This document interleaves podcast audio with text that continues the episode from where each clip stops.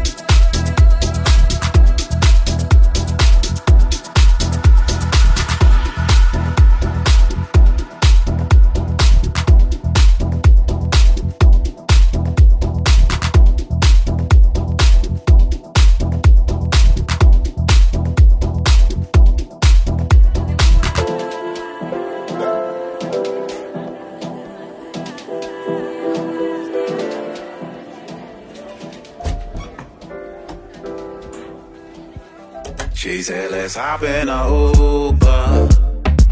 And then she switched off her phone. We in the back of the Uber. She said she's taking me home. Me home, me home. home. Boss man said we five minutes away. Five minutes away. Love only five minutes away. Five minutes away. Yeah, window down, got hands on the waist. She don't wanna wait.